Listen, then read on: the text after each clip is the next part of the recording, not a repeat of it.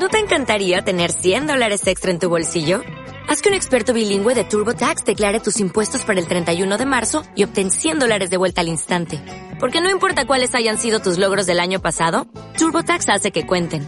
Obtén 100 dólares de vuelta y tus impuestos con 100% de precisión. Solo con Intuit TurboTax. Debes declarar para el 31 de marzo. Crédito solo aplicable al costo de la presentación federal con TurboTax Full Service. Oferta sujeta a cambios o cancelación en cualquier momento. Radio del Sur presenta con voz propia. Y este programa llega a ustedes gracias a CanTV Un gran saludo para todas nuestras usuarias y nuestros usuarios que a esta hora sintonizan la Radio del Sur 98.5 FM del Sistema Bolivariano de Comunicación e Información SIXI. Y luego de unas merecidas vacaciones, el programa con voz propia retorna para ustedes con el mismo entusiasmo de siempre, que no es otro que ilustrar y contribuir con la paz de nuestro país. Soy Alba Rengifo, periodista IPNI 18653 y comencemos por recordarle que un día como hoy 7 de mm, febrero nació Cristóbal Colón, quien fue un navegante, cartógrafo, almirante, virrey, gobernador general de las Indias al servicio de la corona de Castilla. Efectuó cuatro viajes a las Indias Occidentales y aunque posiblemente no fue el primer explorador europeo de América, se le considera el descubridor de un nuevo continente, al ser el primero en trazar una ruta de ida y vuelta a través del Océano Atlántico y además dio a conocer la noticia. Este hecho impulsó la expansión mundial de la civilización europea y la conquista y colonización por varias de sus potencias del continente americano. Y también un 7 de febrero, pero en 1859, registramos el fallecimiento de Agustín Codazzi, ingeniero en la aldea de Espíritu Santo, Confederación Granadina, hoy Colombia. Fue militar, italiano, artillero, geógrafo, cartógrafo y coronel, más tarde general de Colombia y Venezuela durante, durante y después de la liberación de América del Sur. Y no podemos dejar pasar que un día también, pero un día antes, el día 6 de febrero de 1820, nació en Boconó, Estado Trujillo, nuestro muy recordado Fabricio Ojeda, quien formó parte de la Junta Patriótica de Gobierno, una vez derrocado Marcos Pérez Jiménez. Y antes de iniciar nuestra entrevista con la invitada de esta noche, vamos a pasar algunas noticias que merecen ser comentadas porque se generaron y están todavía permanecen en él, en la palestra, es decir, en la, los primeros planos de, de los medios medio debido pues no solamente que ya trascendió también las voces del mundo. Hablamos pues en primer lugar de esas acciones económicas emprendidas por el gobierno de Nicolás Maduro y denominadas como la gran ofensiva contra la guerra económica. Entre ellas podemos poner al descubierto una red de venezolanos que pretendían desangrar nuestra economía raspando sus cupos en el extranjero. Esta irregularidad pues el Estado este mm, se vio la necesidad de tomar cartas en el asunto para tener que regularizar y de hecho va a regularizar toda esta situación.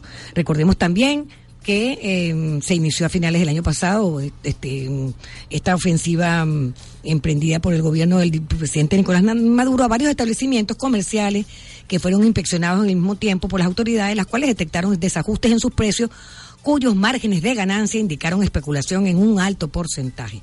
Y siguiendo pues en esa línea de protección este al pueblo venezolano, el presidente Maduro anunció también la creación del Estado Mayor de Abastecimiento para la lucha contra el contrabando y para garantizar la producción nacional e importación de productos. Recuérdense que todo esto es de un seguimiento que ha venido haciendo el Ejecutivo hasta detectar que un 40% de nuestros alimentos se estaban yendo por la frontera. Bueno, esta instancia quedó conformada eh, por el vicepresidente ejecutivo Jorge Arreaza, eh, por el jefe de Gobierno Superior para la Defensa de la Economía Eber García Plaza, los ministros de Alimentación Félix Osorio, de Agricultura y Tierra Iván Gil, de Industrias Wilmer Barriento y la Superintendente Nacional para la Defensa de los Derechos Socioeconómicos Andreina Tarazón. Y otra importante noticia producida los días 27 y 28 de enero fue la segunda cumbre de la Comunidad de Estados Latinoamericanos y Caribeños CELAC, realizada en La Habana, Cuba, la tierra de Martí. En el encuentro pues, se produjo una declaración final de 83 puntos dirigidos a la lucha contra el hambre, la desigualdad, libertad, apoyo a los más débiles, rechazo a la contaminación que está produciendo el cambio climático, entre otros tantos aspectos que fueron avalados por los distintos países miembros de esta tribuna tan importante. Y bueno, este, mis queridísimos eh, usuarios y usuarias, eh, yo los invito mm, a hacer una pausa porque para escuchar la canción que paraliza la rabia, recordemos que hoy el tema a tratar es el tema de la violencia y cómo convertirnos en, en cómo convertir esa violencia en paz, en alegría y en un mejor vivir para nuestro pueblo. La canción que paraliza la rabia de José Alejandro Delgado.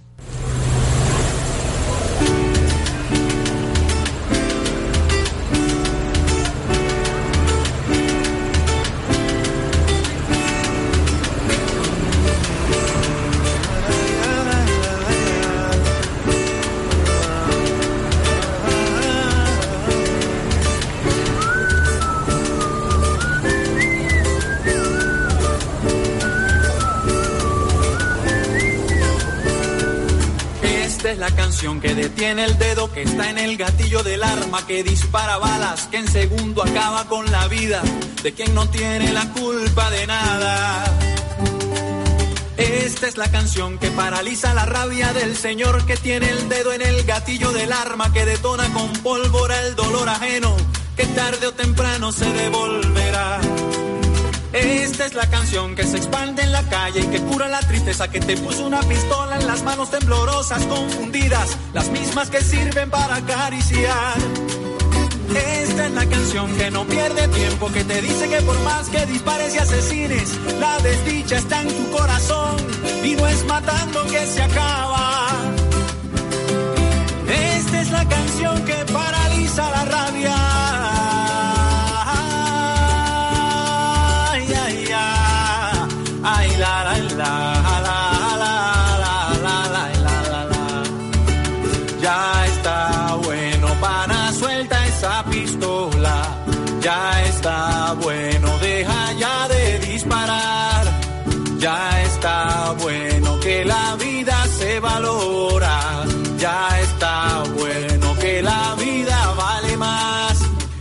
Esta es la canción que detiene el dedo en el gatillo del arma que dispara balas que en segundo acaban con la vida de quien no tiene la culpa de nada.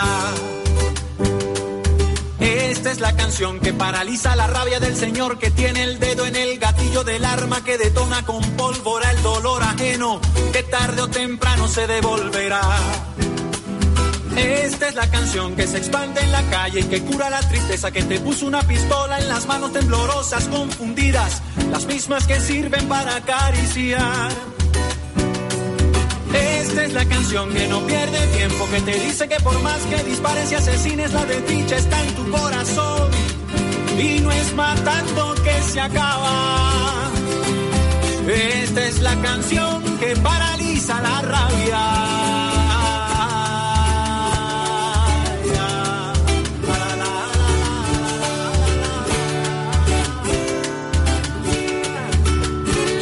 Ya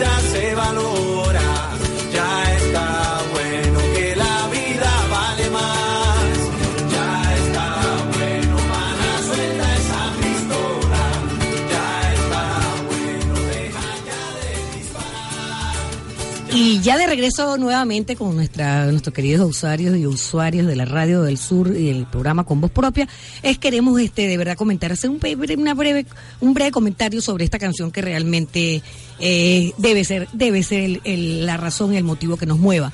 Dejar las armas, dejar las piedras, dejar la violencia, dejar la agresividad, ser más serenos, más amistosos, más amigos, como siempre ha sido el pueblo venezolano.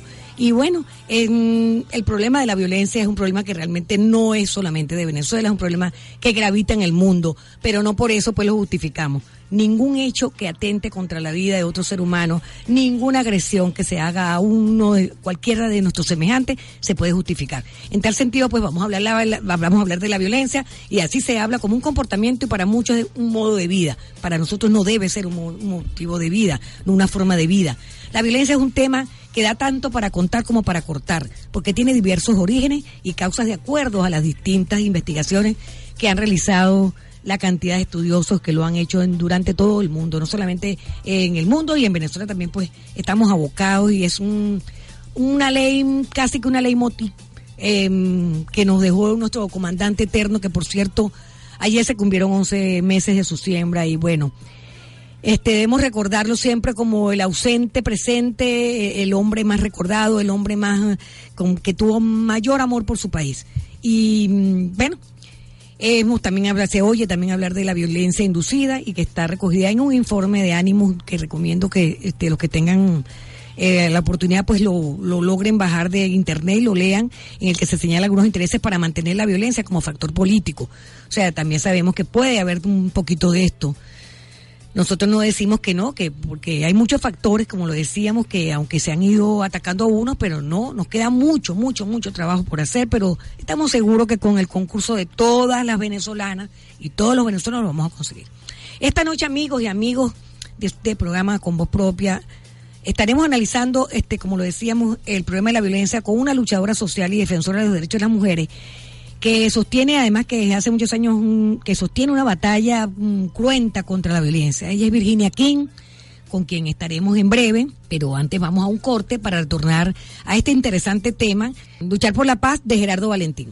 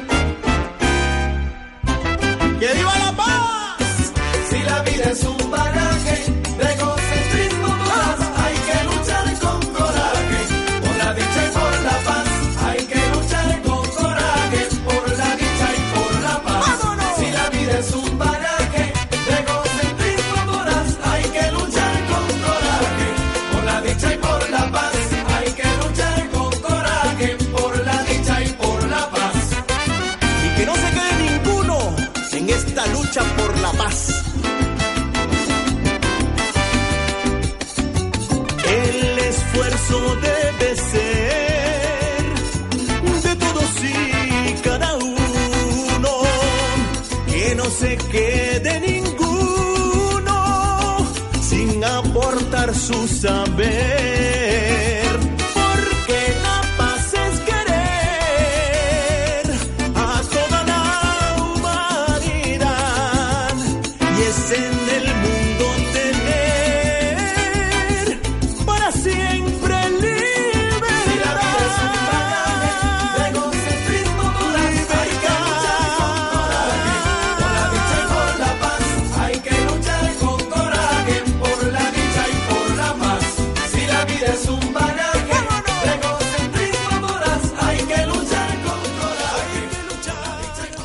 Sabroso, todavía se mantiene ese ambiente de gaita, pero no es navideña. Fíjense que fue que esta gaita, como era la gaita originaria, que trae un mensaje muy interesante, que es el mensaje de la paz. Lo que venimos sembrando, lo que tenemos que sembrar y tenemos que seguir abogando para que esta se lleve a cabo.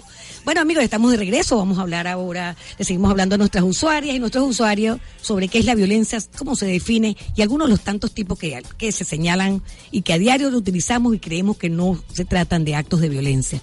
Quisiéramos llevarle de manera breve a quienes nos escuchan algunos indicios, asomos sobre este gravísimo problema que pretende convertirse en parte de nuestra piel, pero no lo vamos a dejar.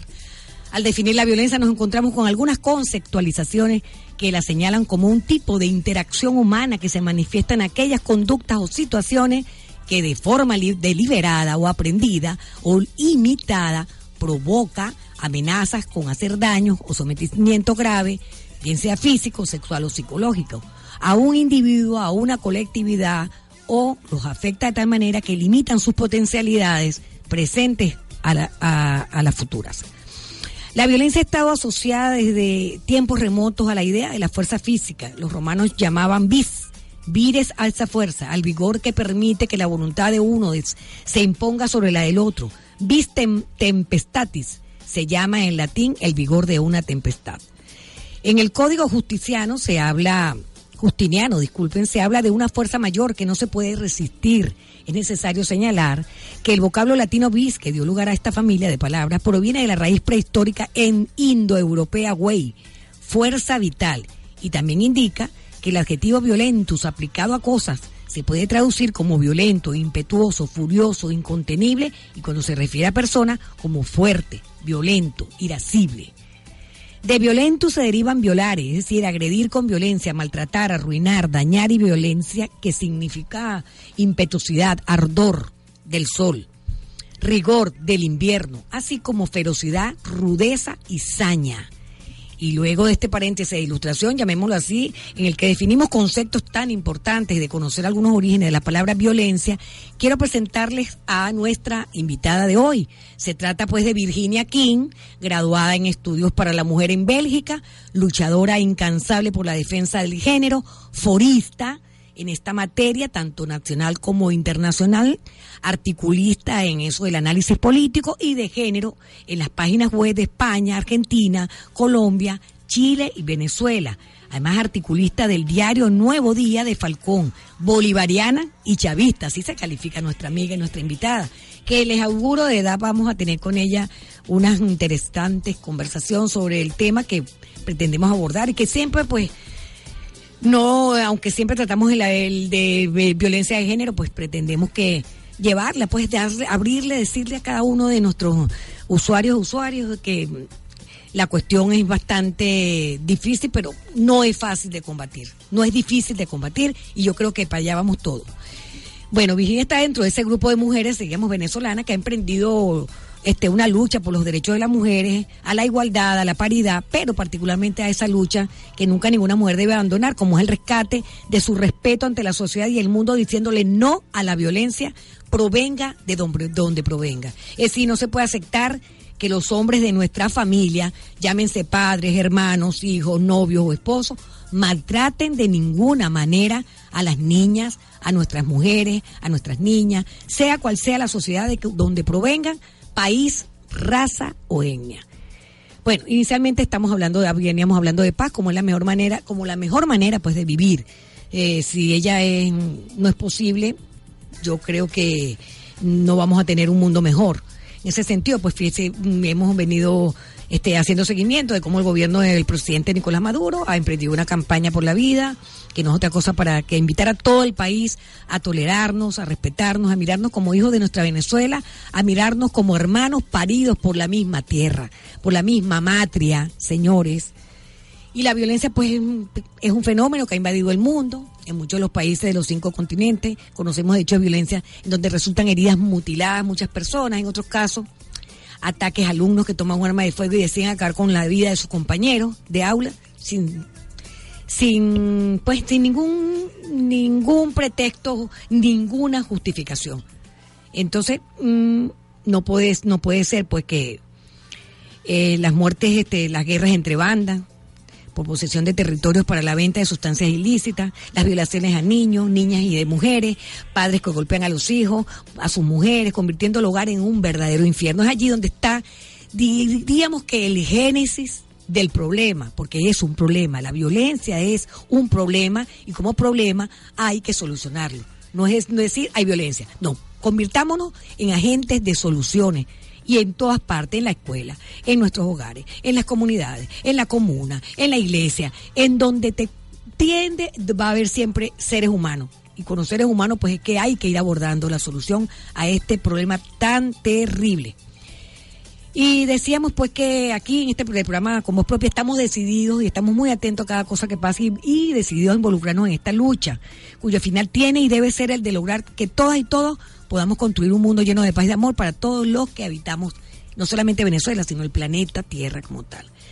Bueno, antes de iniciar nuestra conversación con nuestra mmm, muy queridísima invitada esta noche, Virginia King, a quien vamos a agradecer pues compartir con nosotros, nosotros su experiencia en la lucha contra la violencia y particularmente contra las mujeres y la familia, vamos a escuchar a Igor Gieco, del este cantautor y autora, aunque ustedes no lo crean, de Solo le pido a Dios que la popularizó nuestra muy querida negra Mercedes Sosa.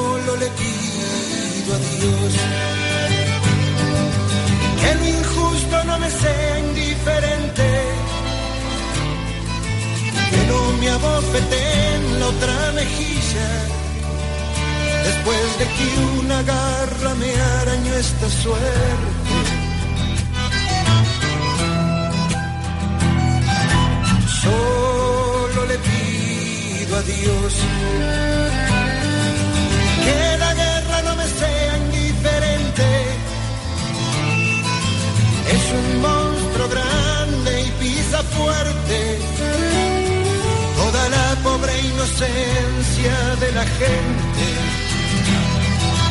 es un monstruo grande y pisa fuerte toda la pobre inocencia de la gente.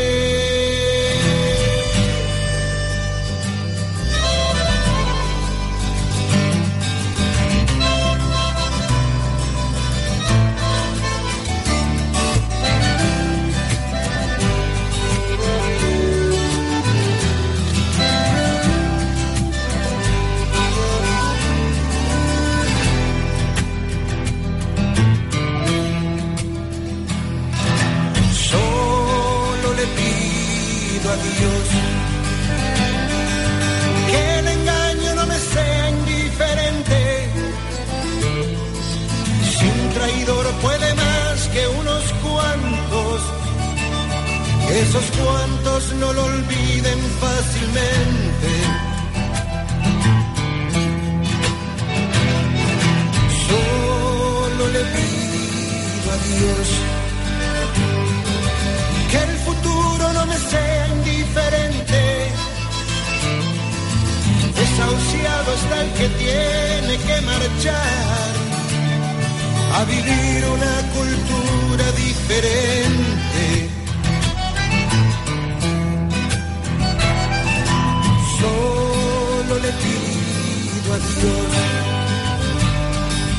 Que la guerra no me sea indiferente.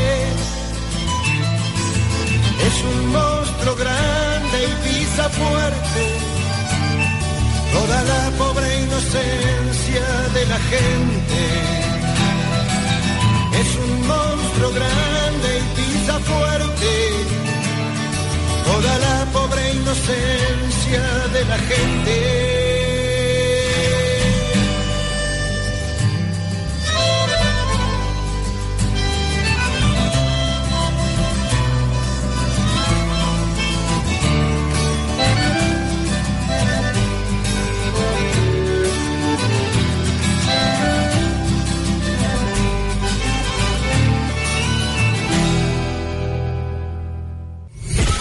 Ya regresa con voz propia. En la República Bolivariana de Venezuela, las 2 y 25 minutos. Somos plataforma informativa de nuestra América. De nuestra América. La Radio del Sur, donde todas las voces son escuchadas.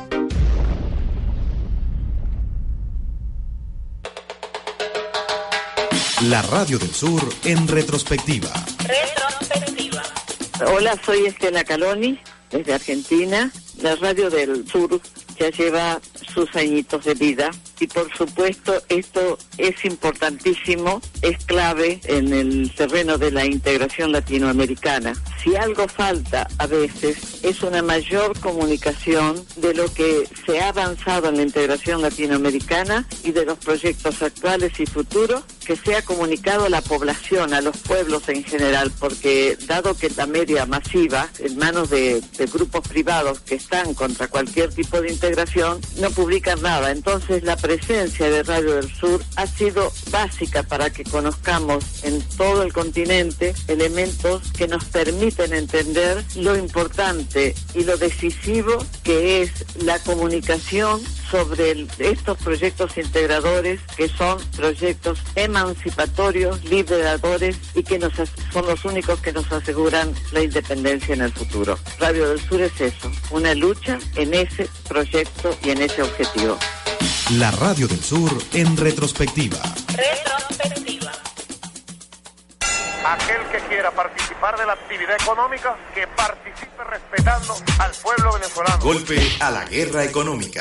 golpear duramente y por fases al capital especulativo y antipatrio. Contra la usura y especulación. Tenga el apellido que tenga, tenga las cuentas bancarias aquí o en el exterior que tenga, lo vamos a golpear sin contemplación. Ministro de Relaciones Exteriores, Elías Jagua. Hemos logrado llegar a un conjunto de acuerdos que estamos convencidos ambas partes va a permitir de manera inmediata obtener resultados en la lucha contra el incremento del contrabando en la frontera colombo-venezolana. Una de ellas en el memorándum de entendimiento que hemos firmado y otras en un conjunto de medidas que han quedado plasmadas en las actas de las mesas de trabajo. Hemos dado una visión integral a todo este proceso. Vamos a golpearlo con dureza para proteger al pueblo. Golpe a la guerra económica. Prepárense, vamos con todo, voy con todo, queridos compatriotas. Contra la usura y especulación. Vamos a golpearlo.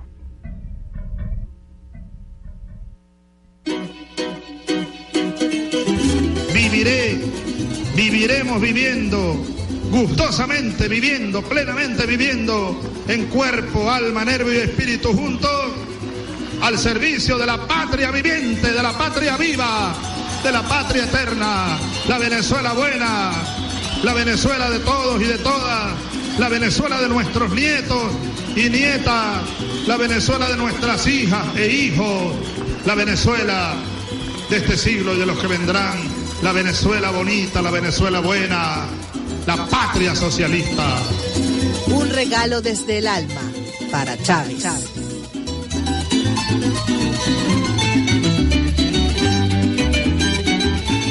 Bueno, mi nombre es Gerardo, Frente Popular Darío Santillán, de Argentina, comunicador social también. Al comandante le regalaría un chinchorro para que donde pueda echarse a descansar, como hubiese querido hacerlo en sus tierras llaneras. Un chinchorro para que pueda ponerse más cómodo y contemplar la obra que construyó para que vea cómo sus hijas y sus hijos seguimos dando la pelea y vea cómo a pesar de, este dolor que no quiere irse y de, las lágrimas que cada tanto también aparecen, sus hijas y sus hijos seguimos de pie, seguimos caminando, seguimos luchando y seguimos construyendo la patria grande que soñó. En este cumpleaños número 59, desde el sur del sur, también brindamos por el comandante y brindamos con el comandante, porque Chávez sin duda sigue más vivo que nunca en todas y todos los que soñamos una patria mejor, una patria socialista. El único regalo real que podemos hacerle, el único homenaje posible, es multiplicar su ejemplo y continuar su lucha. Les quiero mucho. Les amo mucho. queremos! Gracias, mil gracias. Yo no tengo cómo agradecerle. Un regalo desde el alma para Chávez. La Radio del Sur les invita a escuchar la retransmisión del programa José Vicente Hoy. La polarización no puede tener más fuerza y poder que la voluntad de paz que uno encuentra en la mayoría del pueblo. Todos los domingos a las 3 de la tarde, hora de Venezuela. José Vicente Hoy. Solo por la Radio del Sur.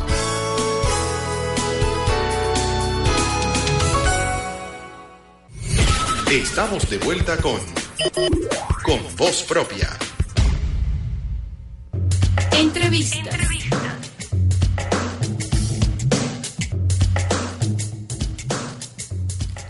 Bienvenida Virginia King, tu presencia en nuestro programa es realmente muy importante por cuanto hay que hacer coros para que se escuche la necesidad de los pueblos de vivir en paz y sin violencia y tras la construcción de mujeres y hombres nuevos.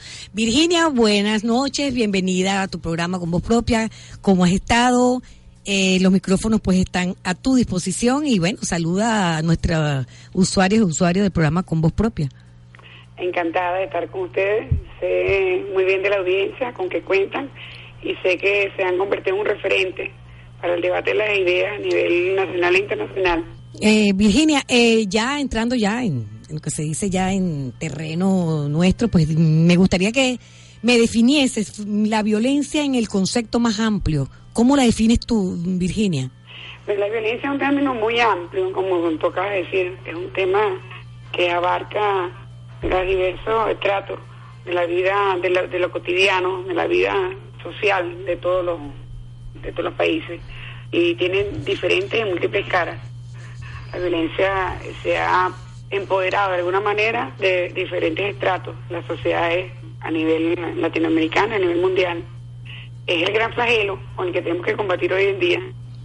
Sí, ya lo hacía yo algunas referencias al inicio de nuestro programa y bueno, fíjate, mm, Virginia, yo, ¿qué ha pasado realmente aquí en nuestro país?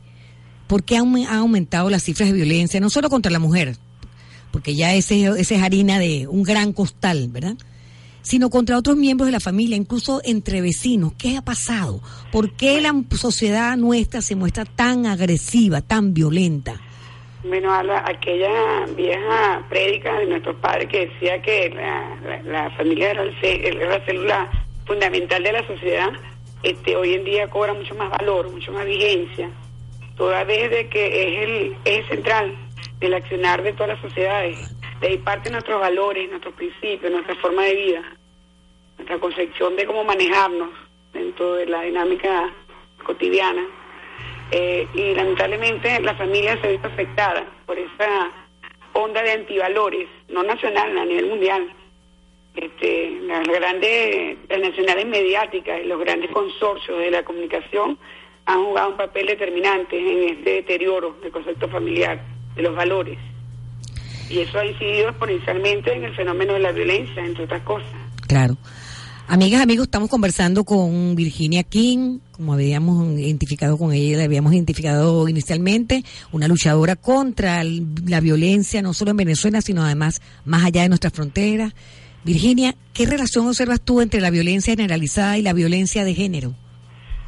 Bueno, partiendo de la base de que la, la, la, la familia, la célula fundamental de la sociedad, y siendo la mujer hoy más que nunca el eje central del, del- del- del- de la estructura familiar, este, requerimos, la sociedad está ávida de mujeres eh, mentalmente sanas, con sanidad mental, mujeres que estén comprometidas con, con la responsabilidad que les toca vivir, el rol histórico que les toca vivir.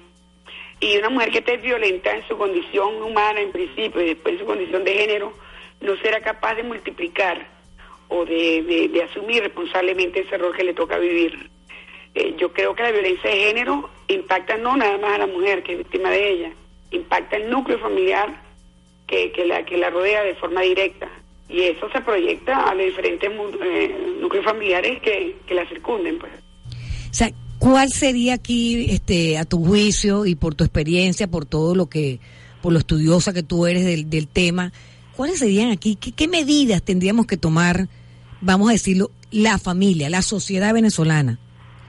¿Qué remedio este, pudiéramos conseguir para mm, no paliar, no, no, no, no, para ir este erradicándola hasta que ya volvamos a ser aquellas personas lindas y bellas que nos veíamos en cualquier esquina y teníamos un tema de que conversar y nunca había un tema para agredirnos.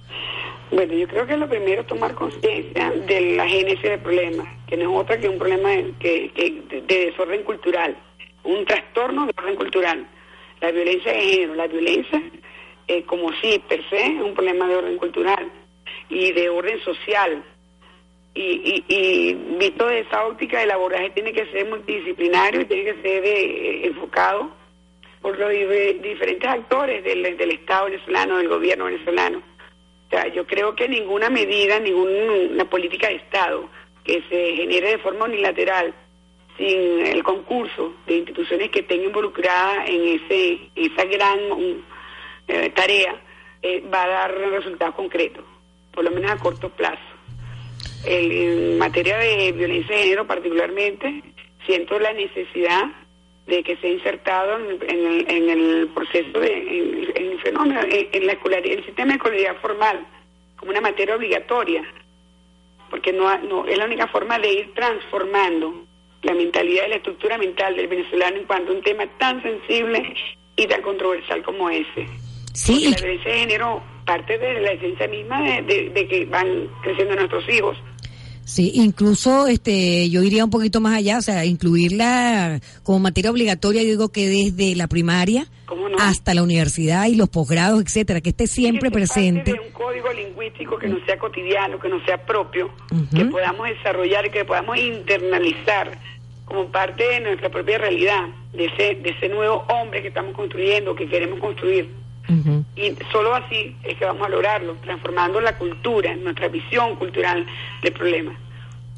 Virginia, ¿qué o quiénes hacen una sociedad violenta, agresiva, hasta el punto de llegar a situaciones extremas? ¿Tendrían algo que ver aquí? Este, ¿Realmente serían los medios de comunicación social? Ellos como eh, agentes que de o fuentes de imitación. Claro. Sí. Eh, yo recuerdo en, mi época de infancia y de adolescencia que mi padre se, imponía como una gran lucha, una tarea titánica, eh, tratar de controlar el acceso nuestro a la televisión, como, como, él, como lo llamaba, era el ombligo de la sociedad, y por ahí entraba todo lo bueno y lo malo de, de lo que existía en ese ambiente. Bueno, hoy en día se torna mucho más titánica y mucho más compleja esa tarea, porque estamos en un mundo globalizado donde tenemos penetración informática por todos los medios. A los niños no importa de qué edad, a través de, de, de, de- la computadora, de los teléfonos, de, todas esas herramientas de nueva tecnología con que cuentan hoy en día, que de alguna manera los hace vulnerables a una información que, en un momento dado no sea sana, no sea la más idónea. Los medios de comunicación no han entendido todavía el rol histórico que les toca vivir y el nivel de impacto que ocasiona en el, en el consciente colectivo. para efectos de, de, de, de poder eh, tener un hombre sano, un hombre circunstanciado con, la, con una vida feliz, con una vida plena, y, lamentablemente priva, sigue privando el concepto del capital sobre el concepto de, de- del- del hombre como, accionar, como el eje central del accionar de, de todo el motor comunicacional. Sea, nosotros tenemos que apuntar al bienestar del hombre, no al capital.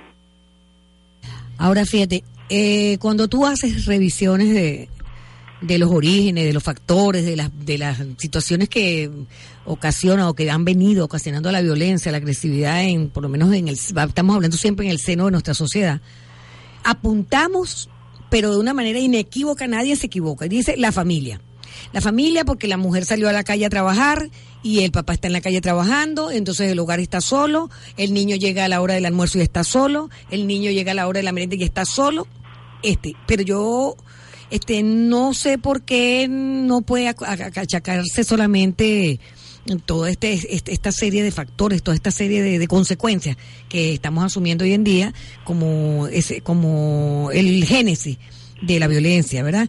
Deberíamos más bien entonces entender, Conchale, yo creo que, que va a estar, hablar un poquito más de calidad que de cantidad, es decir, que el tiempo que le dediquen los padres y la madre a la formación del niño, ¿verdad? Que, que se involucren entonces en sus tareas, etcétera, también se involucren en la creación de esos valores, en irlos Sí. afianzando y afianzarlos. es una cuestión de, de, de- de- de responsabilidad compartida. Exacto. O sea, eh, eh, desde la casa, del hogar familiar, emanan los valores iniciales, pero o- o la política de Estado debe de alguna manera soportar y reforzar la calidad de esos valores, la continuidad de esos valores.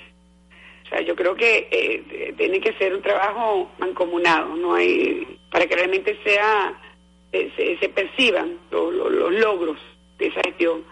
Y, pero pero tiene que haber claridad de hacia dónde queremos ir. Yo creo que esa es parte de lo que tenemos que ir definiendo. Nosotros no, no podemos seguirle dando cabida como, como padres responsables a- a ideas y valores que contraponen la visión de, de un hijo sano. Que un hijo, sa- eh, un hijo sano que va a ser un hombre sano o no, dependiendo de lo que nosotros demos por él o hagamos por él. ¿no? Bueno, fíjate, este, otra cosita, mm, Virginia.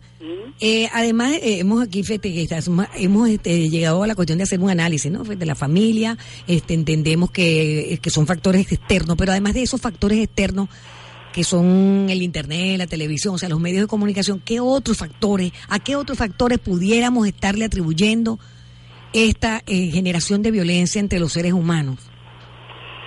Bueno, eh, en- hay el factor de la competencia, del consumismo, hay factores exógenos que incitan al ser humano a desvirtuar eh, sus valores, a veces a contradecirlos y a corromperlos. Eh, yo creo que además de la información negativa, también el- la incitación al consumo excesivo, a ese modelaje erróneo que se hace de lo, de, de lo que debemos ser. Me refiero particularmente a, a las jóvenes hoy en día y a los jóvenes también, porque los estereotipan, Sí, de señor. alguna manera los modelan bajo ciertos esquemas, ciertos parámetros, que bueno, que parece que el mundo no tuviera sentido si no pudieran lograr ese, eh, ese estereotipo, ese, mo- ese modelo o ese fin último que le imponen como, como el, el éxtasis máximo de felicidad.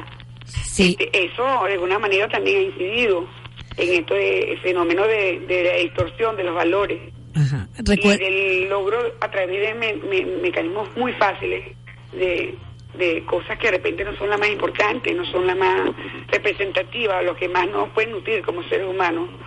Sí, acuérdate que aquí intervienen también, este, Virginia, eh, aquello de los grupos de pertenencia y los grupos de referencia. Y es el grupo, o sea, si te aceptan, tienes que sentirte bien con el grupo con el que tú pretendes o el que tú pretendes sim- simpatizar y hacer mm, amistad. Entonces allí se te imponen como ciertas condiciones y yo creo que ahí hay un poco, ahí es donde tiene que intervenir la voz, la voz. los medios a través del consumismo y, lo- y las formas de, de- de- de- de penetración. Sí. Nos van modelando, nos van cercando, nos van generando modelos que de repente no son lo que, no- lo más nos conviene. Pero la presión del grupo de alguna manera te lleva a insertarte en esos modelos. Eh, amigas y amigos, vamos a un corte y en minutos regresamos, pero antes vamos a escuchar eh, No Basta Rezar de nuestro queridísimo cantautor y muy querido cantor de la Revolución, Ali Primera.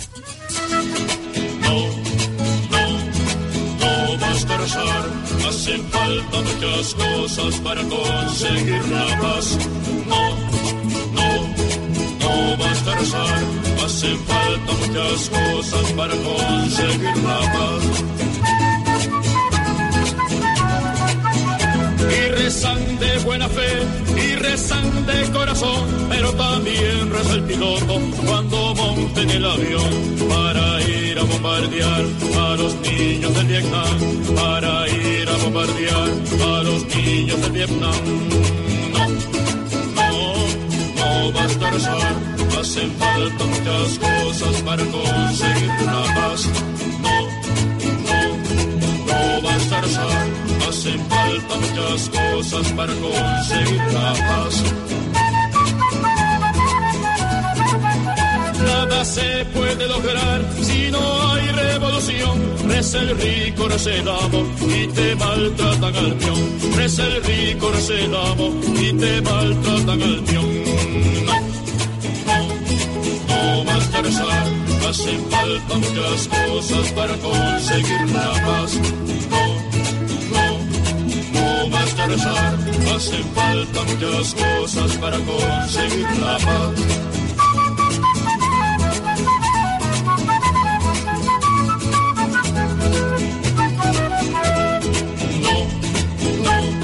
no basta rezar, hacen falta muchas cosas para conseguir la paz.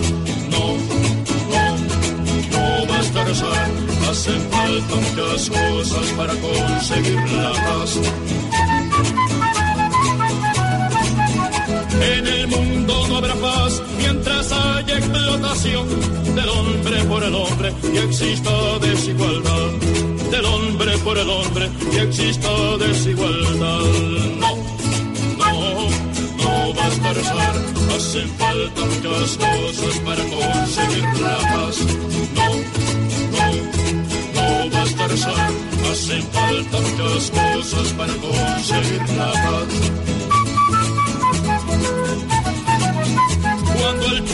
Se levante y que todo haga cambiar, ustedes tiran conmigo, no bastaba con rezar. Ustedes tiran conmigo, no bastaba con rezar. No, no, no basta rezar, hacen falta muchas cosas para conseguir la paz. No, no, no basta rezar. No, no, no basta rezar. Entrevistas.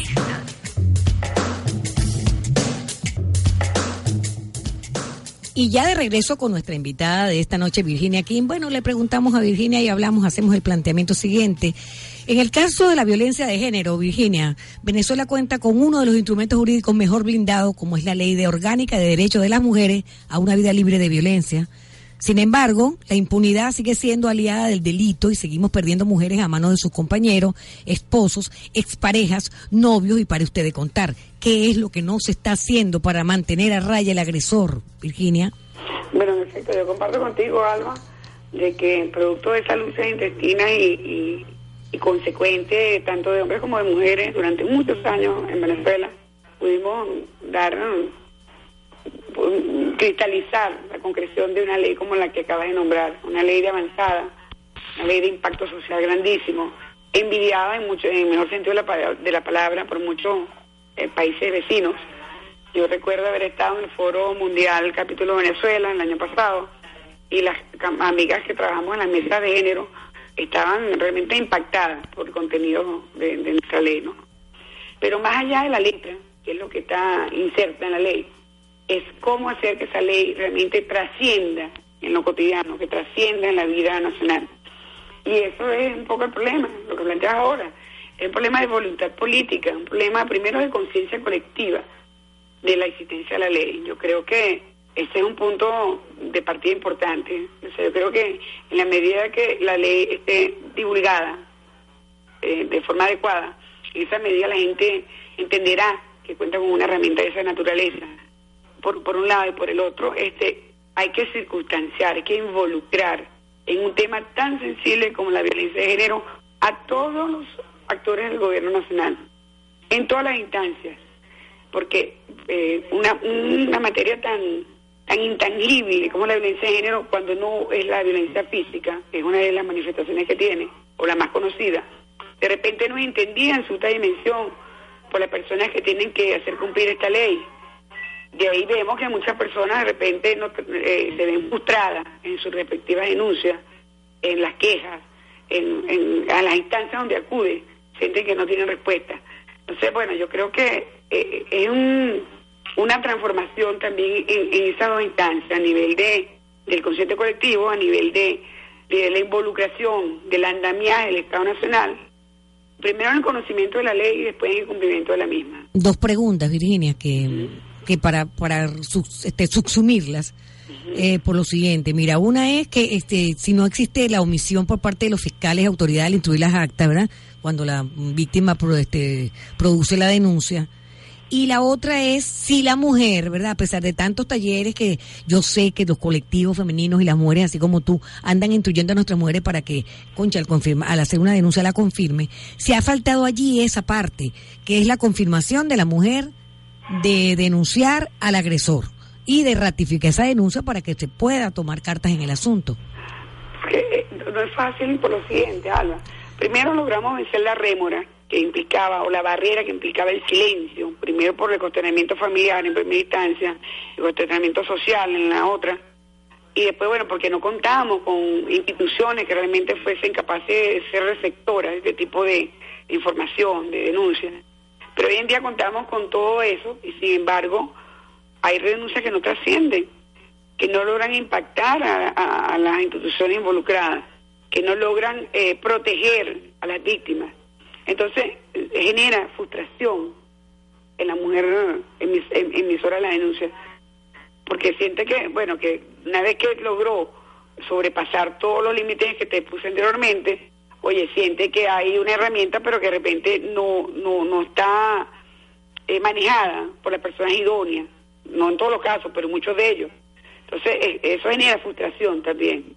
Entonces, yo creo que entiendo un poco cuando la mujer no quiere ratificar una denuncia, porque primero se encuentra, y lo sé de forma directa porque lo he vivido con gente muy allegada, cuando van a hacer la denuncia se encuentran con una pared, con algunas instituciones del Estado, son cuestionadas inclusive por los mismos funcionarios que de alguna manera son, los, eh, son los que reciben o son, los, eh, son el primer contacto con las instituciones que eh, receptoras de denuncias.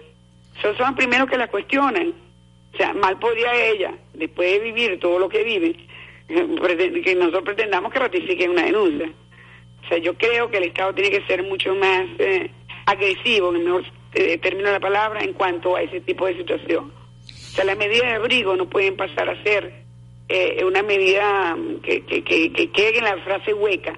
Tiene que ser realmente una medida de abrigo, que la, la persona, la agredida, sienta que cuenta con un Estado de justicia y derecho que sea capaz de circunstanciarse, que comprometerse con su causa, que es la causa de, de, de, una sociedad sana, de una sociedad humanista, una sociedad socialista. Que ese, ese es el espíritu de esta ley. Claro. Mira, Virginia, yo sé que este, tú, eres una forista internacional, ¿verdad? Y yo te pregunto, y tenemos, ya se nos quedan así como que el tiempo ya se nos está viniendo encima. Te pregunto, ¿cuál es el clamor que escuchas entre los distintos grupos de mujeres de otros países con los cuales has tenido la oportunidad de conversar? En materia de violencia, por supuesto. Bueno, yo creo que cada país dentro de su propia realidad, y, ojo, hago la observación de que muchas de nuestras realidades tienen denominadores comunes, sin embargo, nos diferenciamos en uno que otro factor. Este, la, la, la, la, el involucramiento de las instituciones en, en, en materia de género y, más que eso, la transformación cultural, pero formal, como política de Estado, bien orquestada, que no pase de ser un enunciado.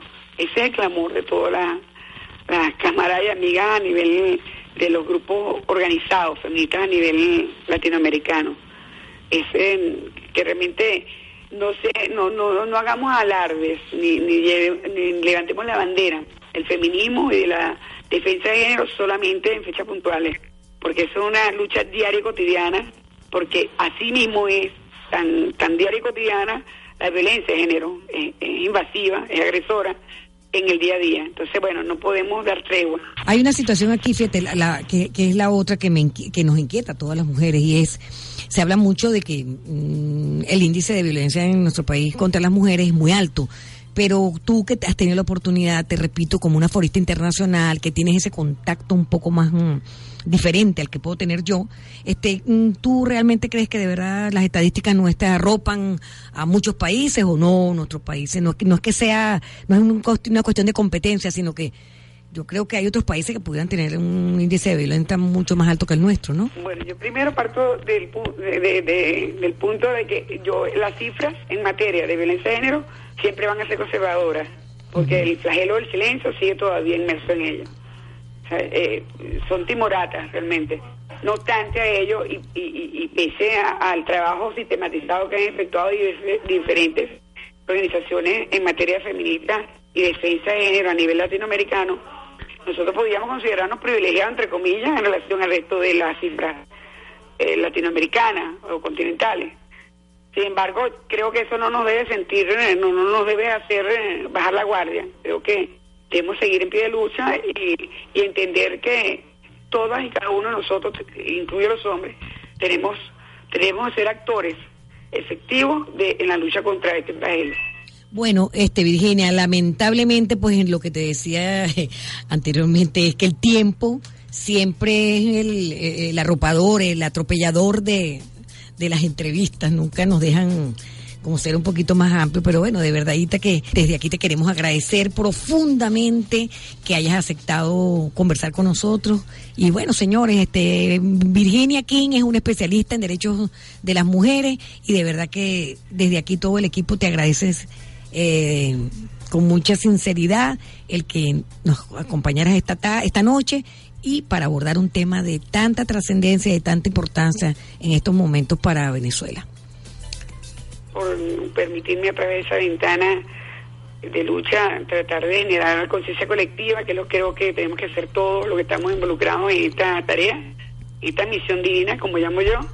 Y bueno, yo creo que la idea es generar, eh, dar aporte y generar el gusanillo de la sana curiosidad y de, la, la sana necesidad del cambio para todas las mujeres que de alguna manera son víctimas en lo cotidiano de violencia de género. Bueno, amigas, amigos, llegamos al final de nuestro programa con voz propia que se transmite en la frecuencia de 98.5 FM del Sistema Bolivariano de Comunicación e Información SIXI. Agradecemos su compañía y les invitamos para el próximo viernes cuando nuevamente estaremos brindándoles otro programa con temas de interés para ustedes. Nuestro agradecimiento a la gran familia de la Radio del Sur, a su presidente Desiree Santos Amaral, al operador Jorman Roca y en la grabación a Jackson Ruiz. Hasta el próximo viernes y pásenla bien. Este programa llegó a ustedes gracias a CanTV. La Radio del Sur presentó con voz propia